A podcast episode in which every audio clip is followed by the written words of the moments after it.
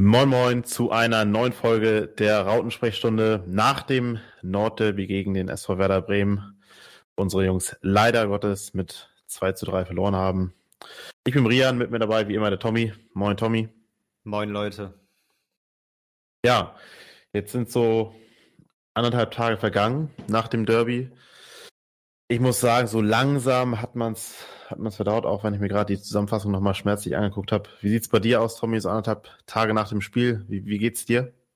Ähm, auf jeden Fall besser als gestern. Also, wir nehmen jetzt hier zusammen am Montagabend auf und ich glaube, gestern wäre das auch wirklich nicht gegangen. Da wäre der Frust dann doch noch zu tief gewesen, um da irgendwie sachlich über alles diskutieren zu können. Der Tag jetzt hat gut getan, aber ja, stört natürlich immer noch. Also ich glaube, da braucht's mindestens das nächste Spiel, den nächsten Sieg, dass man das so ein bisschen vergessen kann. Zumindest war ein super wichtiges Spiel und wie das jetzt leider ausgegangen ist, ja, das kann sich auch noch durch die ganze Saison tragen, so ein bisschen, aber natürlich ist es mittlerweile schon wieder ein bisschen besser als gestern. Ja, ja, geht mir ähnlich. Also gestern wäre es mit Sicherheit nicht konstruktiv gewesen, sondern eher sehr, sehr emotional. Und die, die Emotionen gehören zwar auch hier dazu, aber auch nur in einem gewissen Maße, wie ich finde. Von daher ja, gut, dass wir jetzt nochmal unseren Montagabend zusammengerauft haben. Mhm.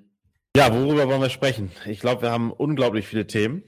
Ähm, auch mal wieder einige Themen, die nicht direkt unbedingt mit Fußball zu tun haben. Ähm, also zumindest nicht direkt mit dem Spiel, sondern weil viel von außen immer passiert. Ähm, mhm. Wo wollen wir anfangen? Bei der Mannschaft? War die gleiche Aufstellung, wie Sie wir vermutet haben? Ja, genau. Also genau. wieder mit den schnellen Jungs auf dem Flügel ob das die richtige, richtige Entscheidung war. Da war man sich, glaube ich, in der Halbzeit schon relativ sicher, dass man, ja, dass es aus meiner Sicht die falsche Entscheidung war, die beiden aufzustellen. Hinterher bist du natürlich immer schlauer. Aber ich fand, jetzt fangen wir mal mit den beiden an, ich fand sowohl Bakary als auch Farid sehr, sehr unglücklich auf ihren Positionen, gerade in der ersten Halbzeit. Absolut, absolut. Also natürlich war die erste Halbzeit allgemein wieder nicht gut. Also kommt auch irgendwie so dieser Zusammenhang zum Sandhausen-Spiel. Nicht, dass das jetzt irgendwie unser Ding wird, dass wir immer in der ersten Halbzeit Probleme haben und dann erst in der zweiten Halbzeit dieser Umschaltmoment kommt. Finde ich ganz interessant im Verhältnis zu den früheren Spielen der Saison, wo man eher das Gefühl hatte, okay, die Mannschaft funktioniert so gut und man hatte beinahe Angst einzuwechseln, weil man dachte, man bringt irgendwie das Mannschaftsgefüge durcheinander. Und jetzt ist eher so, zumindest die letzten zwei Spiele so gewesen, dass man schwer reinkommt und dann erst in der zweiten Halbzeit diesen Umschaltmoment hat. Und ja, die beiden haben in der ersten Halbzeit auf jeden Fall dazu beigetragen, dass es nicht so gut gelaufen ist. Auch in der zweiten Halbzeit wird es nicht viel besser. Ich finde auf jeden Fall, Chuck Betarz hat da einen sehr wichtigen Aspekt nochmal reingebracht. Ähm, ja, dass das allgemein das Spiel über außen besser wurde und allgemein das Spiel überhaupt.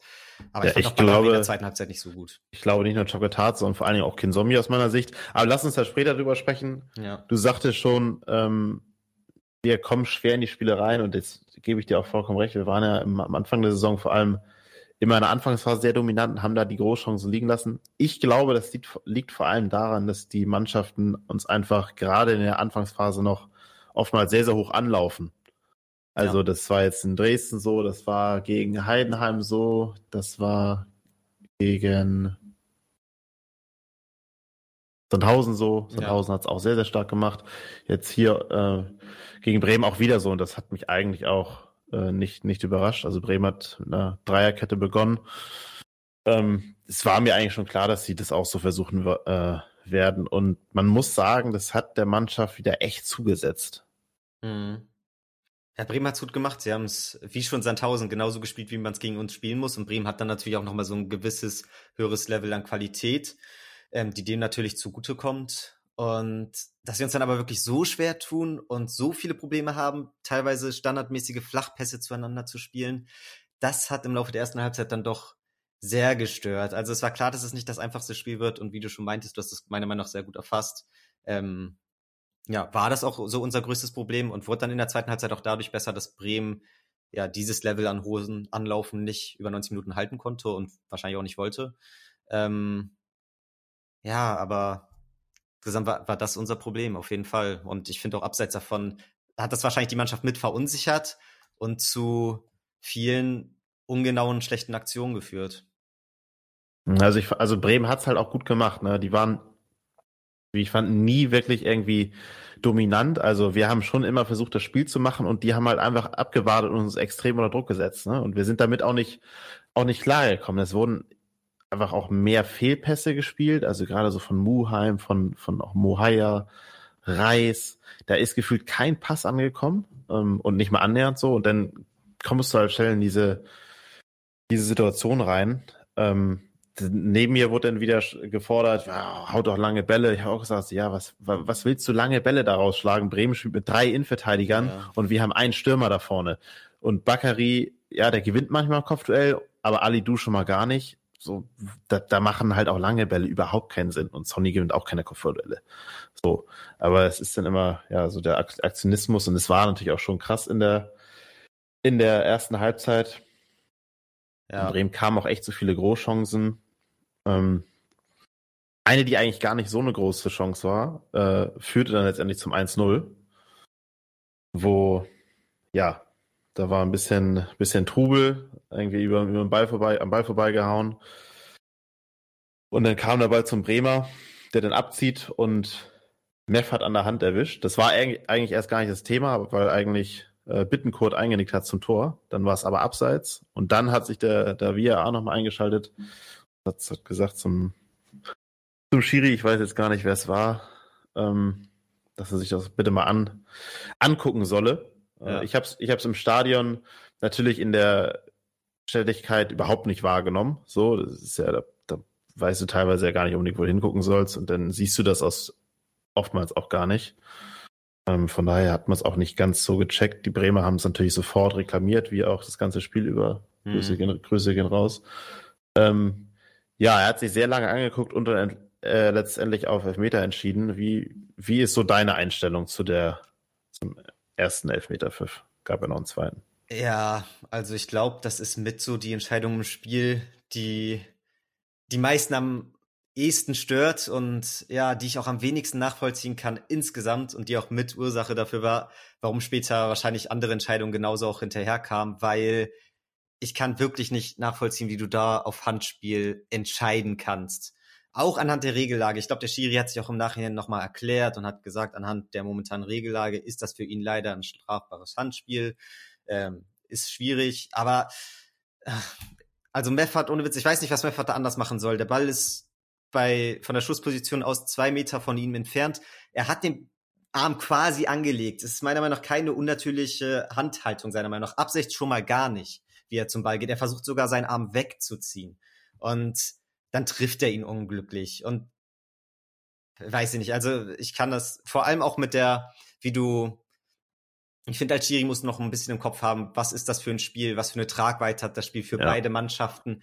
Und das spielt da dann irgendwie auch mit rein, dass du dann mal gucken musst, ob so ein Handelfmeter dann das Spiel mitentscheidet, dass du da dann irgendwie schon ein bisschen mehr Fingerspitzengefühl haben musst. Und da hat man ja auch später gesehen, dass die Entscheidung dazu geführt hat, dass er andere Entscheidungen genauso konsequent durchziehen musste, die uns dann auch nicht zugute kamen. Und das finde ich, das stört mich einfach wahnsinnig. Und egal, was man jetzt von einer Handelfmeter-Entscheidung hält, da muss man auch einfach sagen, dass überhaupt Elfmeter an sich wahrscheinlich die falscheste Entscheidung war, weil wenn es ein absichtliches Handspiel ist aus seiner Sicht, dann darf er keine Elfmeter geben, sondern dann zählt, also so wie es erklärt wurde auch später bei Sky im Nachhinein, neue dann ist es kein, ja, neue Spielsituation, es ist kein Abseits mehr und dann hätte bitte ein Kurztreffer direkt zählen müssen. Also egal wie man es auslegt, ist es einfach falsch entschieden und Hand ist es aus meiner Sicht trotzdem schon mal gar nicht. Und ich versuche es auch objektiv zu sehen, Leute. Ich glaube, auch die meisten Bremer, falls ihr Bremer zuhören, die wissen, dass sie da schon ein bisschen Glück hatten. Oder was sagst du dazu? Auch jetzt so aus Ja, wie gesagt, ich habe ich hab's mir eben, also im Stadion da checkst du es natürlich einfach nicht. Ich habe es mir jetzt eben in der Zusammenfassung nochmal angeguckt.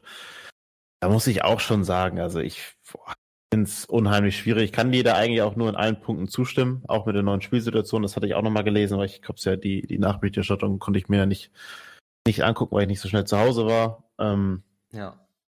Ja, also ich finde, dass, dass das große Problem ist, wenn du das in der Realtime dir anguckst, dann siehst du von der Bewegung her, dass Meffert versucht ganz klar wegzuziehen, der versucht sich ja sogar schnell wegzudrehen. Und ich meine, es steht ja niemand im, oder es müsste ja letztendlich, müssen ja alle mit angezogenen Armen im, im, im Strafraum rumstehen, so. Weil es ist ja eigentlich in jeder Bewegung, egal wie du sie machst, irgendwo ist der Arm ja immer abgestreckt, weil sonst kannst du dich ja nicht bewegen im Strafraum. Und dann guckt er sich das an und natürlich in der Slow Motion sieht alles immer viel, viel krasser aus. Das ist auch eins der riesengroßen Probleme vom, vom VAR, finde ich. Immer wenn man sich's anguckt, also ich sag mal, in, in, in da gibt's auch bestimmt eine Statistik, habe ich jetzt gerade nicht, aber in neun von zehn Fällen ähm, wird das gegeben, worauf es überprüft wird. So, weil es einfach in der Slow Motion, auch egal, wenn es ein Foul ist, es sieht immer krasser aus in Slow Motion und das, das verzerrt einfach total. So, und ich hatte auch bei dem Schiedsrichter ehrlicherweise einfach das Gefühl, ey, der, der, der, der verpfeift ja gar nicht mehr das Spiel. Der, der steht da, der läuft da zwar rum auf dem, auf dem Feld, Einwurf und Ecke und so, das sagt immer, das sagt ihm gefühlt immer der Linienrichter, aber er pfeift es ja gar nicht mehr. Mhm. Du verstehst, was ich meine. Ja, die, die, die Schiris, die pfeifen gar nicht mehr das Spiel. Es pfeift der, der da unten im Keller sitzt.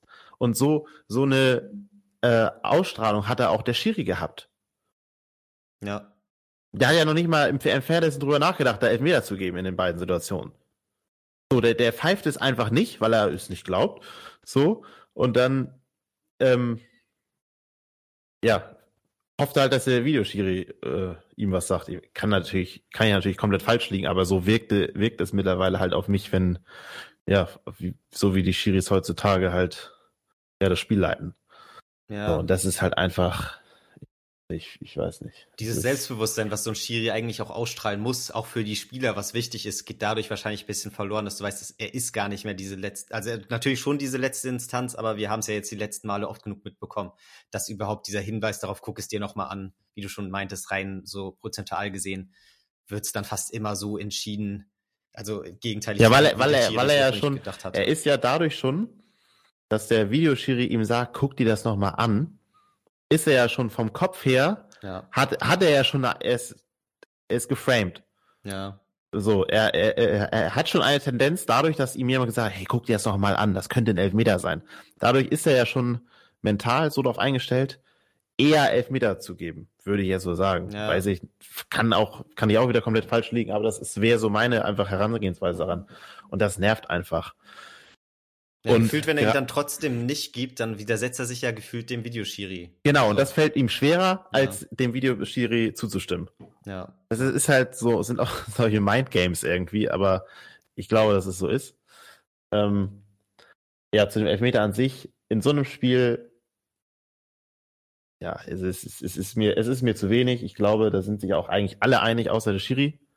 Ähm, auch aus Bremer Lagern und so hat man sehr, sehr viel gehört, dass es wirklich auch ja, erstmal ein geiles Derby war, was es, glaube ich, auch war, nur für, ja, mit dem vielleicht etwas falschen Ergebnis. Ähm, aber dieser erste Elver war, war ein Witz. Gerade in so einem Spiel und du gibst halt was vor, ähm, dann eine Linie normalerweise, die halt, die kannst du in so einem Spiel nicht halten. Mhm.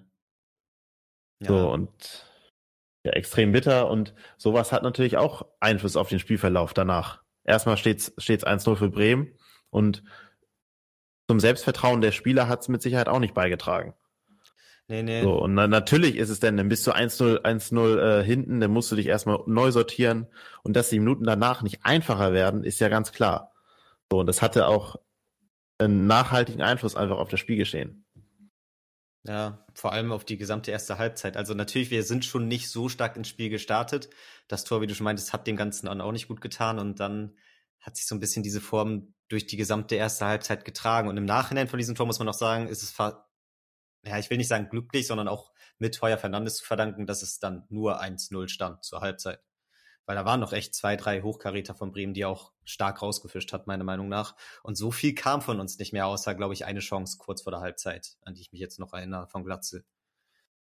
Also, ansonsten war die erste Halbzeit echt so zum Vergessen. Du meinst schon dieses, ähm, dass die lange Bälle langen Bälle keinen Sinn gehabt hätten, sehe ich genauso wie du. Aber ich finde auch ein großes Problem war einfach allgemein dieses Zusammenspiel der gesamten Mannschaft. Natürlich hat es Bremen gut gemacht, aber wie oft waren da bitte Momente, wo versucht wird, der Ball in die Mitte oder auf Außen zu spielen und die HSV-Spieler stehen, auf den Ball warten, während die Bremer so auf Zack waren in, der, in dieser ersten Halbzeit ja, ja. und einfach jeden Ball abgerannt haben und entgegengerannt sind.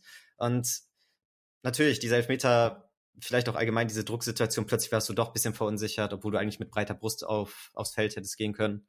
Ähm, hat da sicherlich alles mit zu beigetragen, aber allgemein war die erste Halbzeit dann leider insgesamt echt nicht gut. Ja, wir haben ja noch ein Tor geschossen in der 19. Minute. Stimmt, ja, ja. Hast du verdrängt. auch schon, hast du schon fast verdrängt, was aber zurückgepfiffen wurde. Ja. Ähm, ja, Moritz Heyer war es, glaube ich, der es am Ende ge gemacht hat. Wurde aber sofort abgepfiffen, weil Glatzel Toprak ähm, in Pavlenka rein, äh, reingeschoben hat. Der Toprak ist auch sofort zu Boden gegangen. Also ich, ich habe gedacht, der stirbt gleich. Also das ist ja, ja wie der da zu Boden gegangen ist, ist äh, und sich gekrümmt hat auf dem Boden. Der tat mir schon verdammt leid. äh, also hoffentlich äh, äh, bleiben da keine bleibenden Schäden bei ihm oder so nach dem Spiel noch, weil der, der ist ja wirklich zehnmal gestorben in diesem Spiel. Sorry, dass ich mich gerade so aufrege, aber der Typ, den habe ich mal richtig gefressen. Ähm, ja, äh, ist glaube ich eine Entscheidung, die man geben kann. Ähm, ist natürlich auch kann man vertreten, so muss man einfach mal so neutral, glaube ich, sagen. Ähm, nur fühlt es sich halt einfach scheiße an in dem Moment. Es ist Wenn dann du aber, schon ja, ja, so eine Elfmeter Gesamtheit auch aus allen Entscheidungen. Prinzipiell würde ich auch sagen, kann man auf jeden Fall so geben und ich kann die Entscheidung auch nachvollziehen. Aber ich habe mir am Ende dann doch verschiedene Kameraperspektiven noch angeguckt und so. Und natürlich in manchen sieht's wie ein relativ intensiver Schubser aus und irgendwo sind seine Arme ja auch vom Körper dann leicht abgespreizt. Aber in anderen Perspektiven hast du auch eher so das Gefühl, okay, so ein Zweikampf passiert bei jeder Ecke fünfmal. Und ja. wenn dann diese Kollision passiert, dann denkst du dir da gar nichts groß dabei. Und ja, prinzipiell gehe ich da mit dir mit, dass du das abpfeifen kannst. Aber ich glaube, dass man es nicht abpfeifen muss. Also selbst das war ja. keine klare Entscheidung, meiner Meinung nach. Ich weiß auch nicht, ob es jetzt unbedingt daran gelegen hat, dass die da ein bisschen zusammengestoßen sind, dass Pavlenka den Ball so schlecht geklärt hat. Eben, das glaube ich nämlich auch. So, nicht. er hat's eher, er hat's glaube ich eher abgepfiffen, weil der Toprak danach nach dem Zusammenprall zu Boden gegangen ist, als wären die da gerade mit 80 kmh mit den Köpfen aneinander geknallt. Ja. So, wenn da, ich sag mal, wenn Toprak nicht hinfällt und einfach ja auch so ein bisschen stehen bleibt oder so, dann pfeift das vielleicht auch gar nicht, weil es gar nicht so doll aussieht. Mhm. So. Aber ja, können wir uns nicht beschweren, ist so gepfiffen worden, kann man, glaube ich, vertreten, war halt in der Sache der Dinge extrem unglücklich und man kam sich als HSV-Fan schon ja, leicht veräppelt vor. Ähm, und dann gab es noch ein paar echt dicke Dinger auch für Bremen, wo Heuer Fernandes ein paar Mal sensationell gehalten hat, wo ich auch so das waren halt Aufbaufehler, wie du schon sagst, so Reis kommt gegen den Ball nicht entgegen und dann sofort ein Pass und der Ball ist frei vor, ich glaube, Duxch war das, der dann rübergelegt hat, wo mhm. Fernandes gut gehalten hat. Das war halt einfach nicht gut. So, das, das, das war nicht gut. Da waren sie, wie du schon sagst, mental einfach irgendwie nicht so auf der Höhe. Ähm, ja, die Zweikämpfe waren einfach nicht gut genug. Ja, war auf jeden Fall nicht die erste Halbzeit, wie wir sie uns vorhin vorgestellt hatten fürs Nordderby. Aber umso besser natürlich wieder, dass sie es dann in der Halbzeit mit dem Wechsel und den späteren Wechseln, die auch noch kamen, ja, in der zweiten Halbzeit dann so viel besser gemacht haben, ne? Ja, Chakvetadze kam für Alidu. Ich glaube, da wusste jeder, jeder, dass das passieren wird. Ähm, war ja auch, glaube ich, im letzten Spiel schon so. Und auch dieses Mal hat Chakvetadze sofort äh, seinen Senf äh, mit zugegeben beim 1 zu 1, was ich meine, es waren 26 Sekunden nach Wiederanpfiff ähm, ja. gefallen ist, wo der Ball irgendwie zu, zu Jonas Meffert kommt und der hat irgendwie alle alle Ruhe der Welt und schiebt ihn dann unten rechts ein. Ich glaube, es war ein Schussversuch von Glatzel, der dann zufällig plötzlich beim Meffert landet. Irgendwie so. Ja. Bin ich mir relativ sicher. Nee, wo Glatzel den Ball mit der Brust annimmt und weiter auf Meffert leitet. Ja, okay. Also war es eine Vorlage von Robert. Ähm, ja, ich, das war ganz komisch. So, ich habe mich gar nicht gefreut irgendwie. Ich aber auch so, nicht. Ich aber auch nicht. So, ich dachte, das ist abseits und ja. wird eh wieder weggepfiffen. Und das war echt so eine Situation, auch im Nachhinein betrachtet. So, es ist Derby. Ähm, wir machen gerade das 1 zu 1, 26 Sekunden nach der nach der Pause und ich habe mich halt nicht gefreut, ne? So, das war so, weil du hast eh das Gefühl, hier wird eh alles wieder zurückgenommen und VAR dauert noch zehn Jahre, bis es in die, die Entscheidung ist und ey, das ist einfach, ich habe echt, ich habe gar nicht so Frust, dass, dass das Spiel 3-2 ausgegangen ist. Ich habe viel mehr Frust, dass ich gestern wieder im Stadion war und echt, kein, ich hatte einfach keinen Spaß. Obwohl es ein geiles Fußballspiel war, auch wenn Bremen gewonnen hat, so, ne? Natürlich hat man dann Hals. Aber ich hatte, ja. Ich hatte gestern einfach keinen Spaß im Stadion, weil der VAR einfach immer da ist. So, das ist, ich, ich weiß nicht. Also, ich war eigentlich immer ein Befürworter ähm, des VARs, weil ich glaube, die Sache, ähm, dass es die Sache irgendwo gerechter macht in der, in der Grundgesamtheit der Dinge. Aber das war, gestern hat mir wieder gezeigt, dass der VAR einfach den Fußball sowas von kaputt macht. Ähm, das war einmal ein Paradebeispiel daran, ähm, dass du, du gehst als Fan ins Stadion und kannst dich gar nicht mehr freuen irgendwie. Und wenn, wenn du dich freust, dann wird es zurückgenommen und hast den, den, den Hals des, des, des Jahrtausends. Mhm. Ja, ja, kann ich kom komplett nachvollziehen. Ich fand selbst in der Situation was sogar schwer für die Zuschauer zu Hause. Natürlich hast du da schneller die jeweiligen Fernsehkameraeinstellungen, wo du dann sagen kannst, abseits oder nicht. Es war auch eine halbwegs knappe Entscheidung und dann teilweise ist auch der Stoppmoment, wo der Ball wirklich abgespielt wird, nicht eins zu eins direkt da und dann sieht es doch alles knapp aus, als es ursprünglich war und du kannst es nicht direkt sagen. Also da bei dem Tor hat man ja auch an Mefferts Reaktion selber gesehen, da waren sich die meisten nicht direkt so sicher, ob das jetzt zählen wird oder nicht. Fand ich auch schade, weil bis es dann irgendwann wirklich zu 100 Prozent klar war für alle, ähm, ja, war halt irgendwie der Moment so vorbei. Das hat sich ja echt gezogen und dann so nach zwei Minuten kurz überlegen und gucken und grübeln, dann kommt auch nicht mehr diese Ekstase im Jubel. Also wirklich dieser krasse Jubelmoment, der kam allein da einfach nicht und das ist extrem schade, so wichtig wie das Tor eigentlich war. Für euch ins Stadion, allgemein für dich und für alle anderen Fans, vor allem gestern, tut's mir da diesbezüglich einfach am meisten leid, weil ich habe das Gefühl, und das ist ja auch die letzten Wochen, Monate immer klarer geworden, ihr werdet da einfach nicht abgeholt. Ähm, beziehungsweise ich war ja auch teilweise im Stadion und hab's da direkt mitbekommen, dass das wirklich das größte Problem ist. Ja, und es ist halt dann auch gerade bei dem Spiel, ich meine, ich bin jetzt hier nebenbei noch im, im, im Ticker ähm, vom Spiel und die nächste Aktion im Live-Ticker nach, de, nach dem äh, 1-1, was durch Videobeweis gegeben wurde, war dann wieder Videobeweis. So, weil es ging ja direkt weiter. Man hat sich, dann durfte man sich endlich freuen, so dass das Tor gegeben wird. Mhm. Und zehn Sekunden später ähm, ist da schon wieder was los. Alle Bremer reklamieren. Ähm, wie das ganze Spiel, das haben sie wahrscheinlich auch geübt, äh, sage ich jetzt mal so. Ja. Und dann siehe da, der Videobeweis ist wieder an, äh, zur Stelle und bitte guck sie das nochmal an. Ja, es war auf der anderen Seite. Ich habe dann wieder, dann checkt man irgendwann, dass es Hand ist, so weil ich wusste halt auch schon wieder gar nicht, was los ist. Mhm. Ähm, man hat, konnte schon erahnen. Und ja, ich meine, mir war schon klar, dass es eh wieder Elfmeter geben wird. Von daher, ja. Aber es ist, ja. Den Elfmeter musst du halt geben, wenn du den ersten gibst. Das ist halt die, das, das, das Schlimme an der ganzen Sache. Ja, genau das. Weil es war halt, ja, ich behaupte halt, nicht mal das hätte jeder gegeben. Weil Bakker halt auch so, der, klar, der springt da rein, das macht er nicht gut, aber er, er springt ja rein und dreht sich auch so weg im Reinspringen. So, und ich behaupte, nicht mal den hätte jeder Schiedsrichter gegeben. Aber weil er den ersten gegeben hat, muss er den halt auch geben.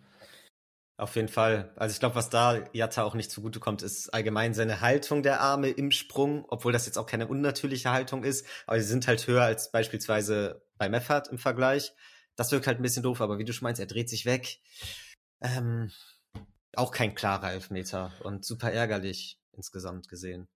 Ja, das Einzige, was ich nur immer so denke, wenn jemand aktiv in einen Ball reinspringt nimmt das für mich einfach mehr in Kauf, dass da auch die Hand dann äh, an den Ball kommt. Hm, ja. Im Gegensatz zu Meffert, der ja mit dem Rücken eher fast noch weggelehnt war und sich wegdreht, ähm, der, der versucht ja vom Ball wegzugehen. Hm. So, und Jatta macht ja eine aktive Bewegung zum Ball, alleine schon mit dem Versuch, den Ball zu blocken und dass die, die Arme dann halt manchmal nicht da sind, wo sie hingehören. Das ist halt so. Von daher nimmt er schon eher in Kauf. Deswegen gehe ich da auch mit, dass das ein Elfmeter ist. Ähm, aber ja, es war natürlich einfach unfassbar bitter. So, du kamst dir echt verdammt nochmal verarscht vor in diesem Spiel. Klar, es war die perfekte Situation zum Auftrieb, dieses schnelle 1-1 in der zweiten Halbzeit und du kriegst direkt diesen Dämpfer.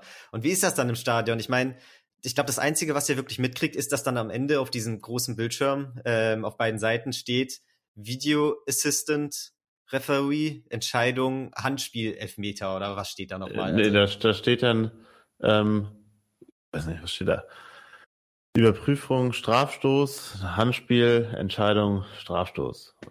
Irgendwie ja. sowas, frag mich nicht. Es ist einfach so untransparent, so wie das mittlerweile gehandhabt wird. Du wirst ja einfach überhaupt nicht abgeholt im Stadion. Und ich glaube, das ist das größte Problem, was die meisten in dieser Videoschiedsrichterdiskussion auch haben. Weil prinzipiell auch beim 1-1 kann man ja sagen, vielleicht war der auch irgendwo positiv, weil andere Schiedsrichter hätten vielleicht in der Situation abseits gepfiffen, weil es echt knapp war. Und so ein Videoschiedsrichter macht es natürlich insofern auch teilweise für uns fairer ähm, oder allgemein das Spiel fairer. Aber musste auch einfach als Fan abgeholt werden und es muss irgendwie transparent erklärt werden, warum da die Situation so entschieden wurde, wie sie entschieden wurde.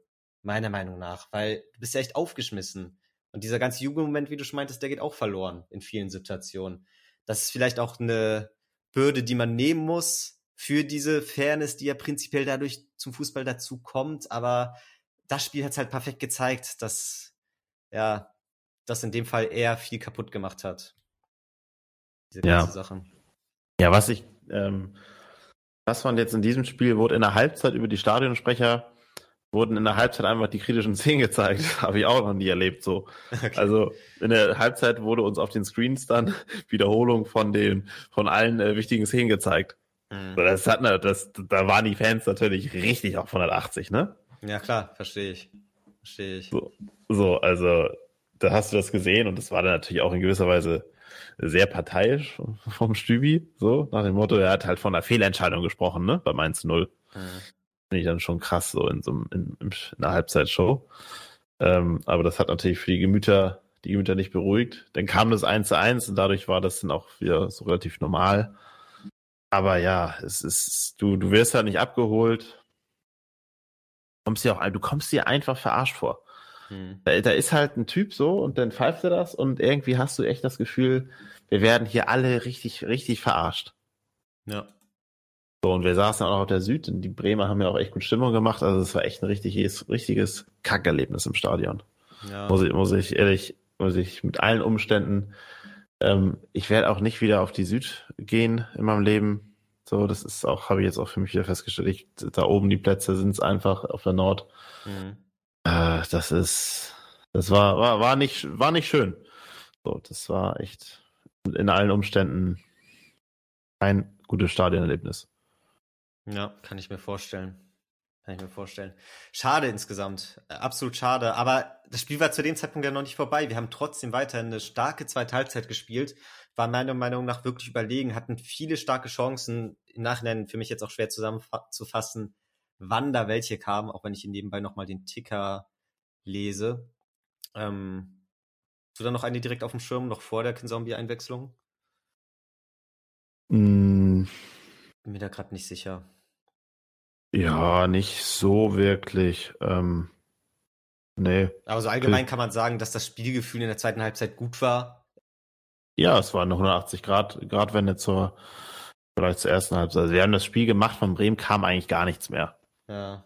Ähm, dann kam in der 72. Kinzombie ja. für, für Reis endlich. Ich hatte ihn mir schon viel früher gewünscht, wenn ich sogar, ich hätte ihn auch schon gerne zur Halbzeit gesehen, David Kinzombie, weil er fand, ich fand die letzten Spiele wirklich äh, gut gespielt, ob zu Beginn oder nach Einwechslung. Ähm, auch in diesem Spiel, hm.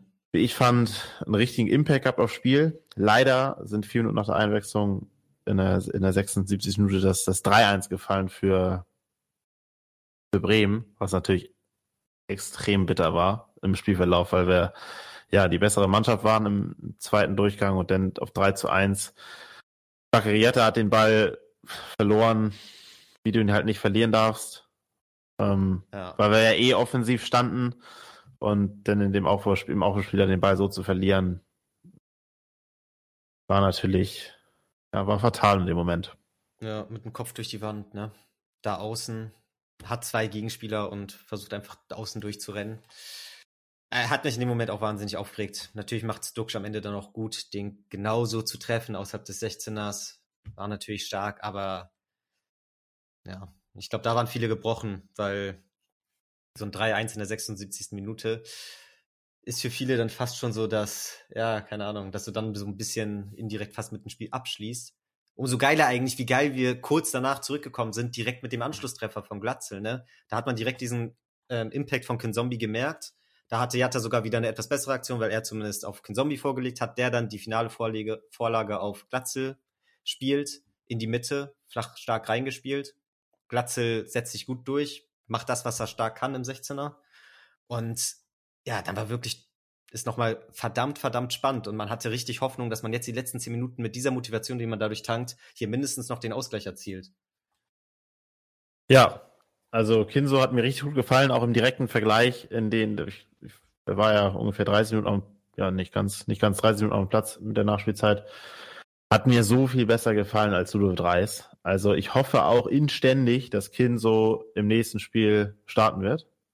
Ähm, ja. Oder am besten in den nächsten zweien, wenn das dann physisch packt. Aber er ist in die Tiefe gegangen, er war unangenehm, er ist in die 1 gegen 1 Situation gegangen, was Reis überhaupt nicht gemacht hat, obwohl ähm, die Mannschaft eigentlich im ganzen Spiel, über auch in der ersten Halbzeit, sehr weit aufgerückt war, ist Reis eigentlich nie in eine Situation gekommen wie Kinso. Ja. Ähm, und hat es echt gut gemacht. Und auch Robert beim, beim 3-2 macht es echt gut. Also nach schöner Vorarbeit von, von Kinso, der den Ball genau dahin bringt, wo er hin muss. Und auch Robert dann mit dem linken Fuß kriegt ihn da irgendwie noch neben den Pfosten gesetzt. Ja, und dann hast du natürlich gehofft, ne? Da war das Stadion, war, war auch direkt wieder da und wir wussten, das wird hier eine saftige Nachspielzeit geben. Leider, logischerweise. Eigentlich will man ja nicht lange nachspielen, aber es lag halt am, am VAR. Ja. Ähm, ja, da hast du schon gedacht, hier könnte könnt echt noch was gehen. Und ja, wir haben alles nach vorne geworfen, sind auch mal Winsheimers nochmal gekommen. Ähm, und es gab dann ja auch noch die Chance zum 3-2. Also der Ball war ja zumindest im Tor in der 95. Minute. Naja. Was war da nochmal? Also das war dann abseits auf jeden Fall. Ähm, ja, Heuer Fernandes, der mittlerweile schon, der, hat das Spiel quasi vom 16, vom gegnerischen 16er ja. eröffnet, ähm, hat einen sensationellen Chipball gespielt. Also ich glaube, der könnte bei uns auch echt ein Feld spielen, der Junge. Mhm. Wahnsinn, was der, was der aktuell, aktuell spielt. Und dann Kittel war gestartet, stand aber hauchzart im Abseits, war echt eine knappe Geschichte, hat ihn dann rüber rübergelegt auf dann erst zuerst Glatzel und dann ist er bald zu Winzheim gekommen, der den Ball über die Linie gedrückt hat. Genau. Es war nochmal echt knapp und auch danach gab es noch eine Chance für Robert in der letzten Minute, der den Ball nicht, nicht mehr ganz drücken konnte beim Kopfball. Ja, es ist, es hat halt einfach nicht sein sollen. Ich, ich fand, es war ein Unentschieden-Spiel irgendwo. Also ich, ich finde, man kann auch nicht von einem verdienten Bremer Sieg sprechen Nein. an dieser Stelle. Das kann man nicht und es haben viele trotzdem gesagt, irgendwie, dass es verdient war. Nee, in sagt man ja aufgrund der ersten Halbzeit, ja, aber die zweite Halbzeit haben wir eigentlich komplett dominiert. So Bremen hatte zwei Chancen und die sind halt irgendwie zum Tor die haben, haben halt zum Tor geführt. Ähm, kann auch sagen, effizient, ja, sind sie auch, aber die sind auch verdammt gute Kicker da vorne, das muss man auch sagen. Aber ich glaube, ein Unentschieden wäre, wäre das gerechte Ergebnis gewesen. Ähm, ja. Absolut. An der Stelle muss man aber die Mannschaft auch nochmal loben, finde ich, weil sie haben nie aufgegeben, sind immer zurückgekommen, auch nach dem 3-1 noch. Da hätte man, ja, vielleicht in vor ein, zwei, drei Jahren hätte sich die Mannschaft da gehen lassen. Sie hat es nicht, sie ist wieder rangekommen, ist nochmal äh, aufgestanden und gerade nach den ganzen Videobeweisentscheidungen ähm, ist das eigentlich selbstverständlich, aber es ist eben nicht selbstverständlich. So und deswegen muss man die Mannschaft, glaube ich, auch nochmal loben, dass sie nie aufgegeben hat.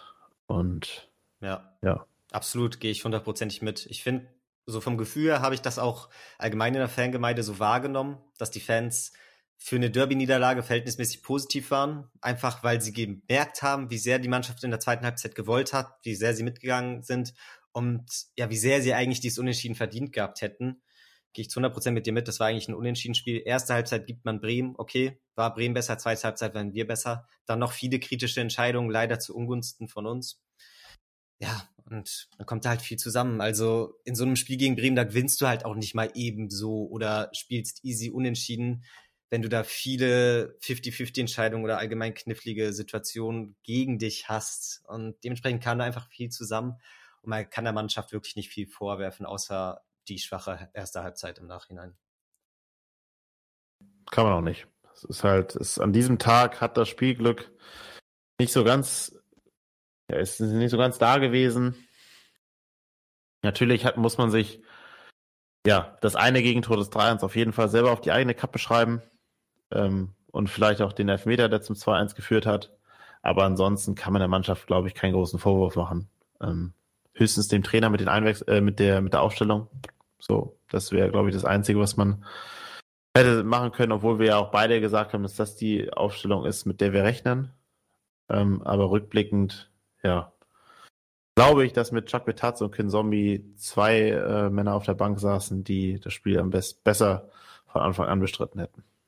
Auf jeden Fall. Und da finde ich, wird es jetzt auch interessant zu sehen sein, ähm, wenn man jetzt so ein bisschen das Bremen-Spiel abschließt, Mund abwischen. Ist leider so gewesen, aber es geht weiter. Wir haben immer noch alle Möglichkeiten und vor allem am Mittwoch ein wahnsinnig wichtiges DFB-Pokalspiel gegen Karlsruhe. Und wie da jetzt, ja, die Startelf aussehen wird, finde ich maßgeblich. Und ich finde, jetzt ist spätestens der Zeitpunkt gekommen, wo da ein paar Wechsel durchgeführt werden müssen. In erster Linie die, die, die, die du angesprochen hast. Kinzombie und Chuck Vetate müssen in die Startelf. Allein schon einerseits auch wegen der doppelten Belastung jetzt, musst du da mal ein bisschen rotieren, aber auch von der Leistung her haben sie es sich mittlerweile verdient und ich sehe da Reis und meiner Meinung nach auch, kann man jetzt überlegen, ob es Jatta oder Alidu wäre, für mich noch eher Alidu, ähm, sehe ich dann doch im nächsten Spiel eher auf der Bank. Wie siehst du ja. das? Ja, ich meine, ich bin kein Baggeri-Fan, aber was Ali Duda auch Woche für Woche, auch von der Körpersprache her, das ist halt einfach nichts. So, das ist überhaupt nichts. Ähm, ja, ich würde auch Ali Du rausnehmen, auch wenn es mir schwerfällt. Mhm. Aber Kinso muss jetzt kommen. Also, da, das ist auch, da kann man auch noch so Reisfan sein, äh, wie, wie, man will. Kinso muss jetzt einfach kommen, weil sonst ja, sprechen wir hier jetzt nicht mehr über eine Leistungs Leistungsgesellschaft, sondern über, ja, wie sagt man, äh, persönliche Präferenzen, was weiß ich. Ähm, weil Kinso war jetzt die letzten Spiele, wir hatten direkte Vergleiche, weil die sind immer, der eine ist für den anderen gekommen. Kinso war in den letzten Spielen und jetzt über mehr, über eine gewisse Zeit der bessere Spieler und er muss jetzt einfach kommen. Ähm, hat mir sehr gut gefallen. Und auch Chuck Taze hat mir gut gefallen. Ähm, Total. Ich glaube, ich glaube, die werden auch beide kommen gegen Karlsruhe. Total. Ich finde, Chuck Taze macht einfach genau das, was ich mir von einem Spieler, der eingewechselt wird, wünsche. So, der macht gefühlt keine wirklich schlechte Aktion. Jeder Pass sitzt irgendwie, jede Ballführung, jede Ballbehandlung und was er damit macht, hat irgendwie Hand und Fuß. Natürlich war da jetzt noch nichts Weltbewegendes dabei, aber ich finde, er gibt genau diesen Impact, den ich mir von einem Einwechselspieler wünsche und allgemein von einem Außenspieler in unserem System, auch im Vergleich zu Ali Du und Jatta, was sie in letzter Zeit geleistet haben. Finde ich, bietet der so einen Mehrwert. Und ich kann die Aufstellung gegen Bremen schon nachvollziehen wie du schon meintest, haben wir auch, haben wir ja auch so, gerechnet, so genau. erklärt. Aber ja. spätestens jetzt ist, glaube ich, dann noch Reis, der vorher natürlich vor ein paar Wochen noch sehr gut am Start war. Ist das jetzt einfach schon zu lange, ähm, diese Schwächelphase. Ali, du genauso. Es ist die Frage, ob es die einzelnen einzigen Wechsel bleiben werden, ne? Jetzt allein auch aufgrund der Doppelbelastung, ob du da noch ein bisschen mehr rotierst, ob die anderen einfach dann doch zu gefestigt sind, dass du, dass du die eigentlich behalten musst. Ja, die Frage, die, die, die sich mich, mir noch stellt, äh, Moritz Heyer ist gesperrt, gesperrt fürs nächste Ligaspiel. Und dann gibt es ja für mich zwei Ansätze. Entweder du sagst, okay, Mo ist gesperrt. Ähm, das heißt, Joscha wird wahrscheinlich spielen. Ich weiß nicht, was mit äh, Jamara ist. War der nicht dabei? Doch, der ist auf der Bank geblieben. Weil Joscha ja gekommen ist für Haya. Ja. Ich glaube einfach wegen den offensiveren Akzenten dann in der Hoffnung, noch ein Tor zu erzielen. So habe ich es mir erklärt. Okay. Ja. Dann, ich gehe jetzt mal davon aus, dass das Joscha spielt. Ähm, also du, du müsstest dann wieder sagen, okay, wir wollen jetzt Joscha die Spielpraxis geben, damit, weil er auch im, äh, im Ligaspiel danach spielen muss, weil Haya gesperrt ist, oder du sagst, nee, ich spiele mit Haya, weil er aus meiner Sicht der bessere Spieler ist und ich will immer der besten Elf auflaufen. Ähm, die zwei Möglichkeiten gibt's bei der Position des Rechtsverteidigers und ansonsten glaube ich, ist es relativ safe. Hm. Ja, wahnsinnig wichtiges Spiel. Wahnsinnig wichtiges Spiel und auch wichtig allein schon von der Mentalität oder allgemein auch für die eigene Moral her. Weil natürlich so eine Derby-Niederlage und danach direkt das DFB-Pokal aus in dem Spiel, wo du weißt, da kannst du auf jeden Fall das Halbfinale erreichen. Das könnte so ein Nackenschlag innerhalb der Saison werden. Deswegen, ja, jetzt nochmal wichtiger vielleicht schon als ohnehin schon. Und wir sind beide im Stadion. Ich bin mal wieder dabei, freue mich schon extrem. So ist es. Wäre mega geil, da einfach jetzt ja gemeinsam an dem Abend dann ins Halbfinale einzuziehen so. Ja und auch mal auch mal wieder äh, interessanter eine Folge zu haben, wo wir ja bei dem Stadion waren. Voll. Und nicht und keiner vor der Glotze. Wobei wir müssen noch mal schauen, ob wir dazu eine, eine Folge machen oder dann wieder gesammelt mit dem äh, Ligaspiel danach. Ja, ich glaube eher gesammelt. Ja. No. Glaube ich auch. Aber ja, wir haben Bock. Hoffen wir, dass. Ich glaube, wir sind auch jetzt durch, oder? Wir haben uns, ja. genug, aufge haben uns genug aufgeregt. Ja. So, jetzt wollen wir das, das Bremen-Spiel auch abhaken. Ne? Kopf ja. nach vorne. Mund abwischen. Mi Mund abwischen, Mittwoch Pokal. Beziehungsweise wird dann ja morgen sein, wenn die Folge online geht. Ähm, hoffen wir, dass unsere Jungs wieder fit sind in der Birne und die Jungs aus Karlsruhe wieder nach Hause schicken und wir eine ähm, Runde weiterkommen im Pokal. So sieht's aus. In diesem Sinne, macht's gut und nur der HSV. Nur der HSV.